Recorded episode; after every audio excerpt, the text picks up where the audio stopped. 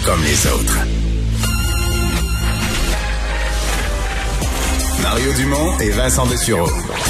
Des propos crédibles, avec des fois un brin de sarcasme. Ben, quand les nouvelles sont moins crédibles.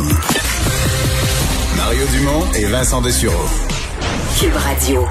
Ah, tout le monde se souvient de cette euh, baleine qui était venue euh, finalement animer Montréal euh, au printemps dernier, euh, qui ensuite avait été retrouvée près de près de, de Varennes, au large de Varennes ou de Verchères, un peu plus à l'est. On pensait qu'elle avait été frappée par un navire, avait été retrouvée et morte. Ça faisait, je pense, deux ou trois jours qu'on ne la voyait plus, qu'elle était portée disparue, elle était retrouvée morte. Et on l'avait amenée sur la rive, on avait pratiqué une, une autopsie, etc., pour euh, bon l'étudier, mais aussi comprendre les circonstances de son décès, comment la baleine euh, avait pu euh, décéder. Robert Michaud, coordonnateur du réseau québécois d'urgence pour euh, les mammifères marins, GREM, est avec nous. Bonjour, Monsieur Michaud.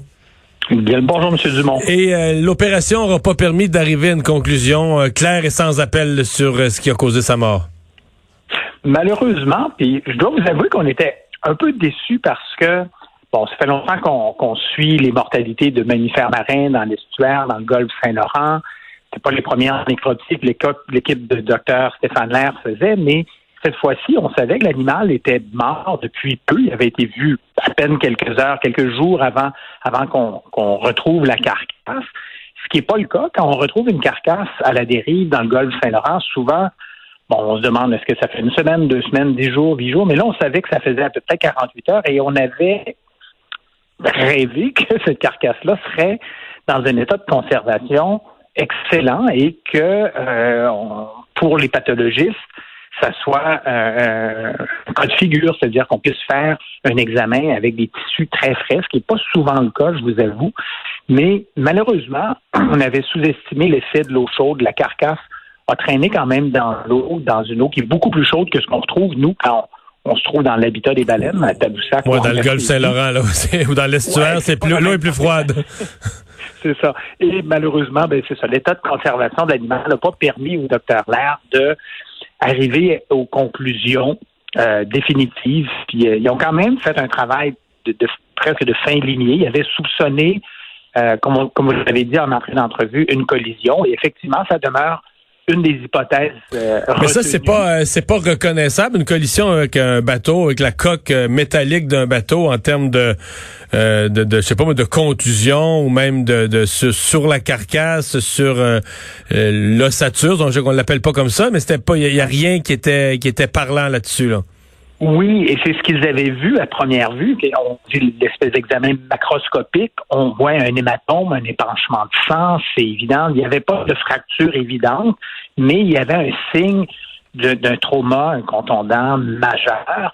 Ce qui est difficile à, à évaluer sur le coup, c'est est-ce que ce trauma, ce, ce- ce signe-là évident, est-ce qu'il est survenu avant ou après la mort? OK, l'examen effectivement, un bateau aurait pu frapper la, la baleine, la, car- la carcasse décédée qui flottait là. Voilà, voilà. Ça- mais ça demeure, avec l'ensemble des observations recueillies, ça demeure une hypothèse vraisemblable. L'autre hypothèse, puis ça, ça a été un peu une surprise, euh, c'est euh, l'autre hypothèse que Stéphane euh, et son équipe ont retenue, c'est que l'animal aurait pu euh, succomber à un, désordre physiologique qui, lui, proviendrait d'une infection euh, par des, des qui sont une sorte de champignons, qui ont, en quelque sorte, couvert l'animal. Pour ceux qui auront vu euh, la baleine à Montréal, les premiers jours, elle était toute noire dans sa livrée habituelle. là. Ils ont une peau assez lisse, les rocs à la bosse. Mais euh, avec les jours qui avançaient, elle s'est recouverte d'une espèce de mousse noire qui sont ces oomycètes-là. Et, et l- l'affectation était, était assez importante. Et quand on fait l'examen fin, on voit que ces euh, champignons-là, en quelque sorte, ont fait des lésions, c'est-à-dire des, des- des pénétrations sous le derme de l'animal. Et c'était assez étendu pour soupçonner qu'il y ait eu une infection massive et un, désordre physiologique qui aurait pu entraîner la mort de l'animal. Mais ce qui pour l'équipe du docteur Lair, très clair à l'examen, c'est que l'animal est mort d'une mort rapide, voire soudaine.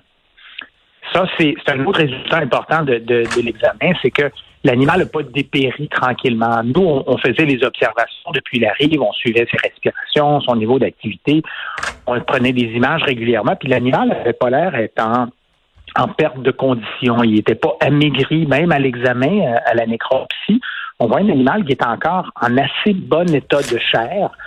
Euh, Donc l'idée qu'il n'y avait pas de nourriture pour lui là, en eau douce, parce qu'on n'est plus en eau salée là, rendu à ben, rendu à l'est de à l'ouest de, de, de Lévis, on n'est plus en eau salée du tout. Euh, cette hypothèse-là qu'il n'y avait plus de nourriture ou qu'il qui, serait quasiment mort de faim, ça c'est pas dans l'air là. Ben, en fait, il n'y a pas de signe que l'animal a montré. Ça, c'est un autre euh, résultat de la nécropsie. Il n'y avait pas de nourriture dans son dans son système digestif qui suggérait qu'elle avait mangé dans les derniers jours mais elle n'était pas rendue à, une condition de dénutrition. Mais il faut dire que ces animaux-là sont des champions pour le jeûne. Hein. Lorsqu'ils font leur migration en hiver, ils s'en vont vers les Caraïbes. Nos baleines, présentement, il y a Aramis, qui est un calabas qu'on voit régulièrement au large de Tadoussac, qui a été vu la semaine dernière au large de la République dominicaine. Mais pendant son séjour, Aramis, dans les eaux des Caraïbes, elle ne mangera pas. Il mange très, très peu. Alors, ils font des migrations comme ça de plusieurs milliers de kilomètres et ils passent euh, des, des, des mois sans se nourrir. Alors, le fait qu'elle ait monté pendant deux semaines à Montréal sans se nourrir, vraisemblablement, ça peut n'avoir aucun effet sur ses réserves. C'est, c'est, pas assez long. Mais euh, ceci dit, en plus de ça, qu'elle n'avait pas été amaigrie, son niveau d'activité était resté quand même assez élevé. Et toutes les observations, ça a permis au docteur Lair et son équipe de dire bon ben il y a quelque chose de soudain qui est arrivé. Puis nos deux meilleures hypothèses, ça demeure encore la collision et celle-là qui est un, peu une surprise à l'analyse. On n'avait pas envisagé que le séjour dans l'eau douce aurait pu entraîner une infection aussi importante, assez pour soupçonner un, déséquilibre physiologique qui aurait pu, lui, entraîner la mort de l'animal. Alors, on apprend. Évidemment, on apprend chaque fois qu'on fait ces, suivis-là, qu'on on a beaucoup de mystères à résoudre encore. Ouais, ben, en commençant par le mystère de qu'est-ce qu'elle faisait là, là, pourquoi elle a quitté euh, les habitats habituels pour faire aller faire une virée à, à 400-500 kilomètres de là à Montréal, ça demeure ça aussi mystérieux en soi. Tout à fait, tout à fait. C'est pas, c'est pas euh, c'est pas inexplicable dans le sens, et c'est pas quelque chose qu'on voit jamais. En fait, j'ai à peu près toutes les espèces de mammifères. Il y a un certain pourcentage des individus qui font des voyages d'exploration euh, en dehors des habitants habituels. Puis certains de ces voyages-là sont malheureux. C'est pas au bon endroit, puis c'est pas le bon moment. on pourrait dire que cet animal-là fait partie de ces animaux explorateurs qui ont fait des mauvais choix. Est-ce que euh, et c'est souvent des juvéniles. Hein. On se rappelle euh, notre orque là-bas, c'était une jeune femelle. On l'estimait entre à partir des estimations de longueur entre 2 et 4 ans. c'est quand même un jeune animal, peut-être inexpérimenté. Et, c'est le lot des jeunes, c'est la même chose chez les humains, de faire des expériences. Certaines de nos expériences sont plus ou moins heureuses. Dans ce cas-ci, elle a été assez malheureuse pour ce Rorcalabos-là. Mais on, soulève aussi dans le rapport une question qui est intéressante, c'est que cette population de baleines, contrairement à plusieurs autres baleines, à chaque fois qu'on parle de baleines, on parle de drames, de tragédies, de baleines en voie de disparition. Les Rorcalabos ne sont pas en voie de disparition depuis 20 ans. Ils l'ont été. On les a déclassés, on les a enlevés de cette triste liste et la population est en augmentation depuis plusieurs années. Là, il y a peut-être des signes qu'on arrive à un plateau, ça sera à voir, mais c'est euh, la baleine des bonnes nouvelles. C'est une population qui augmente. Puis quand les populations d'animaux augmentent, ben, il arrive un phénomène, c'est peut-être pour ça que l'augmentation commence à fléchir à un moment donné, c'est qu'il y a une saturation du milieu. Le milieu est capable d'accueillir un certain nombre d'animaux, de les nourrir et de leur offrir un habitat convenable. Et quand on arrive proche de ce milieu de saturation-là, ben, il y a des individus qui vont aller voir ailleurs pour réduire euh, ce qu'on appelle la compétition. Alors, est-ce que le voyage de, de cette euh, jeune Orcalabos-là et le fait de son caractère individuel plus exploratrice, est-ce qu'elle était gourmande, elle a suivi des bancs de poissons? Ou est-ce que elle a répondu à une pression sur le milieu qui fait en sorte que euh, pour survivre, il faut explorer, il faut aller voir ailleurs parce que notre secteur habituel est déjà bien occupé? On ne pourra pas répondre. Mais c'est pas quelque chose d'inexplicable, c'est pas quelque chose qu'on voit jamais. On voit pas ça souvent, surtout jusqu'à Montréal, mais euh, je me rappelle, puis peut-être que vous vous rappellerez aussi, M. Dumont, il y a, il y a 10 ou 12 ans, je ne sais pas exactement la date, mais on a eu une aventure avec un, un qui a fait la même chose, qui est remonté jusqu'à Montréal et qui est passé près de deux à trois semaines exactement au même endroit, du bateau, du Zodiac avec un beluga au pied du quai de l'Orient. Et dans ce cas-là, ça avait mieux, dans ce cas-là, ça avait mieux fini?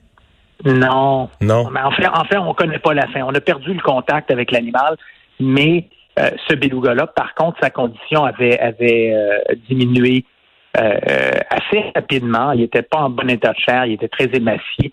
Ce qu'on ne sait pas, c'est est-ce qu'il était déjà en mauvaise condition quand il est arrivé dans les eaux à Montréal ou c'est son séjour dans l'eau douce à Montréal qui l'avait emporté comme ça. Nous, on présume que cet animal-là est mort et on n'a pas eu la chance de retrouver sa carcasse. Dans le cas du Rore Calabas de Montréal de l'été dernier, et même si on n'a pas des réponses définitives, c'était très heureux qu'on ait pu retrouver sa carcasse. On, a quand même appris beaucoup de choses.